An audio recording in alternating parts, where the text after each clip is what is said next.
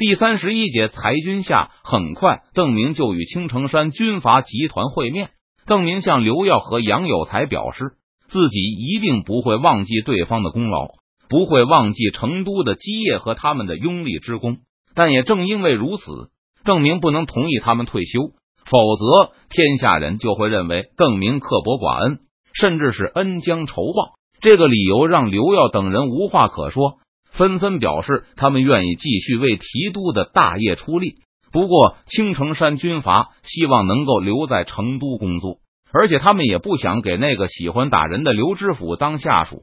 邓明表示愿意尽量满足他们的要求，不过暂时也没想好应该给他们什么职务，因为青城山军阀严格说起来都是军屯头子，而就邓明的观察，他们治理军屯的本事还不如熊兰。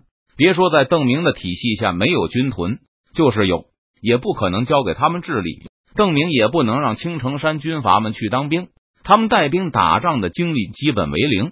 不但军阀们不能留在常备军中，就是他们的军官、亲兵也没一个能满足常备军的要求。青城山军阀接受整编后，能够释放出一万多人口。邓明告诉刘进哥，就算一万人都去种地。每年的纳税额也高达一百万。成都知府衙门给青城山军阀的补贴，只要不超过这个数字就可以。就算不给这么多，也足够他们在成都衣食无忧了。暂时，邓明打算先给青城山军阀这种补贴，整顿都江堰政务的时候，也让他们挂着相关的官职。等将来有了适合他们的职务再说。与此同时，明军又一次开始裁军，带回来的几万壮丁不必提。战兵也要裁掉大部分，只留下总数不超过四千人的常备军。邓明确定要保留一个一千八百人的步兵团和一个九百人的骑兵团。骑兵团现在无法凑够的人手，加上步兵团顶多也就是两千多人。邓明估计可能会有一些额外的编制，比如他构思中的炮兵、军校，还有一个特殊战术与特别训练部队，这些也要划入常备军编制。八千多参与高邮湖的战士都会得到一块铜制的勋章。此外，四千浙江兵因为已经有家室，所以每人需要发给五千元的奖金。这是成都欠条制度执行以来最大规模的一次加印。一想到两千万元的欠条要流入市场，熊兰就坐立不安。不过，邓明也不打算就这样听任巨额的货币冲击市场。工业银行正在购入大量的首饰和布料。军人既然吃饭没问题，那么肯定会给妻子买衣服、首饰，添置一些家里用的东西。为了收购这些奢侈品、日用品，邓明花了不少银子。不过，如果不能让军人、军属享受更好的生活，想提高军人的社会地位就是不可能的。邓明已经做出来了几双高跟鞋，不过没有大量生产并出售，因为这江人的妻子很多都是小脚。无法消费这种新商品，而潜在的消费主力目前手里还没有余钱，只能等到刚嫁入四川的新娘们开始参加劳动后，再设法卖给他们。这几双鞋样，邓明已经交给刘进哥，告诉他适当生产，然后当做奖品发给那些女性生产积极分子。为了消化大量的货币，邓明还做出了一个决定，那就是卖马。我们在高邮湖缴获的四千多匹马。送出去了三百匹母马和没有阉割的公马都赊给马行，剩下的统统卖掉。凡是参加高邮湖一战的士兵，可以有优先购买权，不过仅限一匹。邓明的话让部下们都愣了。高邮湖缴获的都是一流的战马，有了这么多好马，骑兵团虽然缺乏骑手，但战马是绰绰有余了。可没想到，邓明居然只打算给军队留下五百匹马。还都是从其他渠道搞来的烈马，好一点的都要和高邮湖的那批一起卖掉。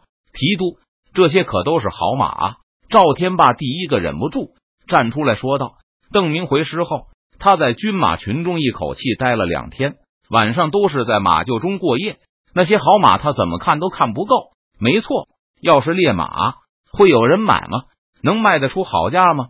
邓明理直气壮的答道：“每人发了五千元的奖金，不让他们有地方花，难道就眼睁睁的看着物价飞涨吗？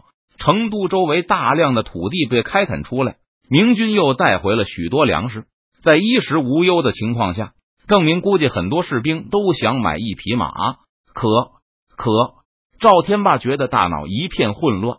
为了生产急于解散军队也就罢了，可战马这种重要的军事物资，怎么看也不该放手。常备军我们得花钱养，战马也是一样，养几千匹马，一天要吃多少东西？要雇佣多少人照顾他们？还得每天让他们出去跑，免得养废了。现在我们马行里一匹成年马也没有，卖了也不会影响马行，还能回收些奖金，何乐不为呢？邓明马上和部下们算起了经济账，肯花一大笔钱买马的士兵肯定会善待他的，草料钱也就不用督府来出了。军队大量养马有很多弊端，比如要担心有人偷草料钱，要担心马夫不尽心尽职。邓明把这些担忧都说了一遍。公家的东西就像存在武昌的货物一样，我可不知道最后又会闹出什么事来。可私人的财产就不同了，主人会珍惜的。再说，现在督府会骑马的人太少了，想凑够骑兵都很难。这些人把马买回去不会白养吧？他们肯定要骑。如果由我们训练骑兵，就要我们出训练经费，还要担心士兵不好好学习。干脆把马卖给他们好了，他们自己花钱去学骑马吧。过个一年半载的，我们想招募骑兵也就不愁没骑手了。可是周开荒也不同意。见赵天霸已经没词了，他急忙上来帮腔。士兵们懂得照顾马的并不多，万一马生病了，他们也不知道该如何治病。山人自有妙计。邓明胸有成竹，笑嘻嘻的说道：“我们来养这些马，难道就不会生病吗？不需要让人照顾吗？主人要管的马少，他们会更用心。我们不是有蒙古鞑子吗？那几百个蒙古鞑子正好让他们养马。”周开荒依旧不肯放弃。没错，我们想到一块去了。邓明点点头，把他的计划进一步交代给部下们。显然，他的决心已经不可动摇。不过，记住了，以后叫他们蒙古人，不要再叫达子了。那我能买一匹吗？赵天霸听得心动。虽然他有权使用军用马，但看到有这么多好马出售，他也想拥有一匹属于自己的马。你没有参加高邮战役。邓明摇头道：“你得等几天，如果有没卖完的，会在市场上拍卖，到时候你可以去竞拍。那我可以买。”周开荒、任堂和木坛几乎同时喊出来：“可以。”邓明点点头，跟着明军来到成都后，福尔和他的蒙古同伴们仍在等待着他们的命运。一连等了几天，邓明终于再次接见了他们。根据邓明的命令。一百多参加敢死队的蒙古人被编入了明军序列，在宣誓效忠大明后，可以获得军衔，从下个月开始享受军饷。不过，其余的六百多人无法享受这种待遇。邓明宣布，他们将被解散，以后就需要在成都自谋生路了。虽然对邓明心怀畏惧，但蒙古人还是纷纷抗议。他们表示根本不会种地，除了吃饭的时候，平时连大米。小米都分不清，站在队伍前排的福尔也在抗议的人之中。他鼓起勇气向邓明高呼：“小人除了给马治病，别的什么都不会呀！你还可以继续给马看病。”邓明听到了福尔的喊声，望着他高声答道：“督府不但需要兽医，也需要骑术教练，需要你们去教人怎么样喂马、遛马、驯马。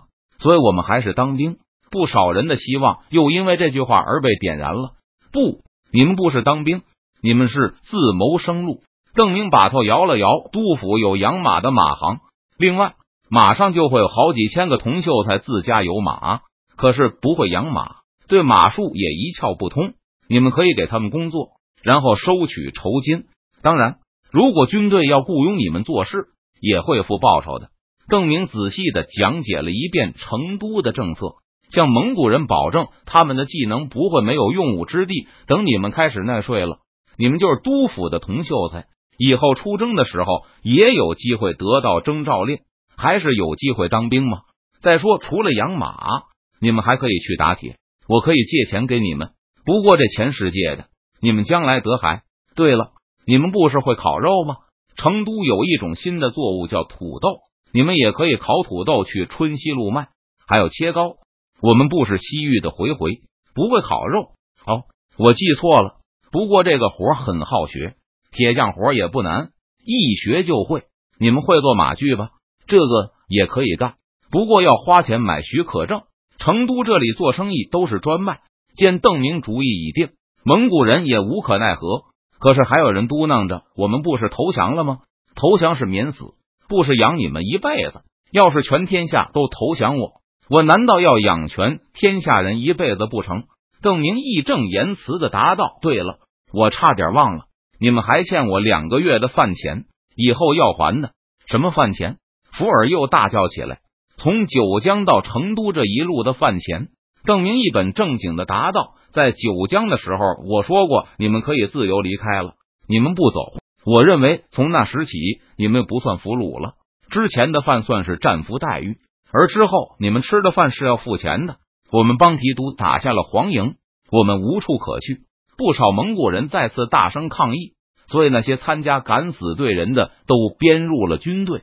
我没赶你们走，来督府的船钱就算我请客了。”可是吃饭还是要付钱的吗？在你们找到工作以前，我也可以继续提供食宿，不过都是要记账的，将来要还钱。